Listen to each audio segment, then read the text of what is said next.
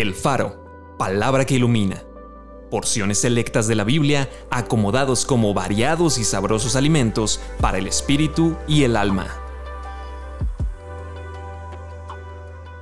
Agosto 18. ¿Qué Dios hay en el cielo ni en la tierra que haga obras y proezas como las tuyas? ¿Quién en los cielos se igualará al Señor? ¿Quién será semejante al Señor entre los hijos de los potentados? Oh Señor, Dios de los ejércitos, ¿quién como tú? Poderoso eres, Señor, y tu fidelidad te rodea. Oh Señor, ninguno hay como tú entre los dioses, ni obras que igualen tus obras. Todas estas grandezas has hecho por tu palabra y conforme a tu corazón, haciéndolas saber a tu siervo.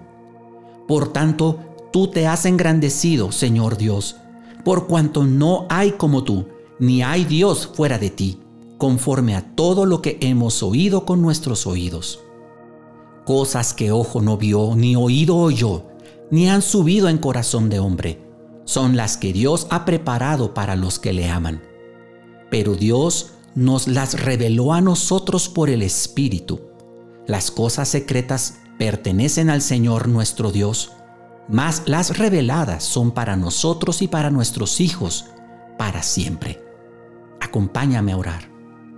Señor, en este día quiero pedirte perdón, porque las circunstancias, lo que veo, lo que oigo, eh, me atemorizan.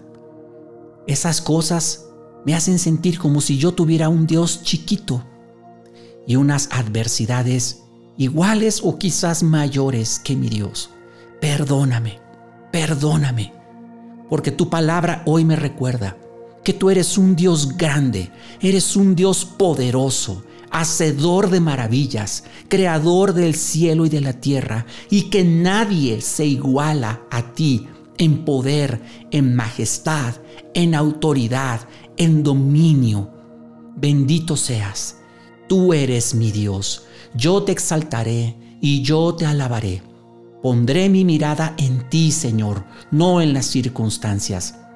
Pondré mi mirada en mi Dios, que es todopoderoso, mi Dios, que es muy, muy grande, no en mi adversario, que me hace sentir que Él es el grande. Tú eres el grande, tú eres el todopoderoso, tú eres mi Dios y tú estás de mi lado. Bendito sea Señor. Amén.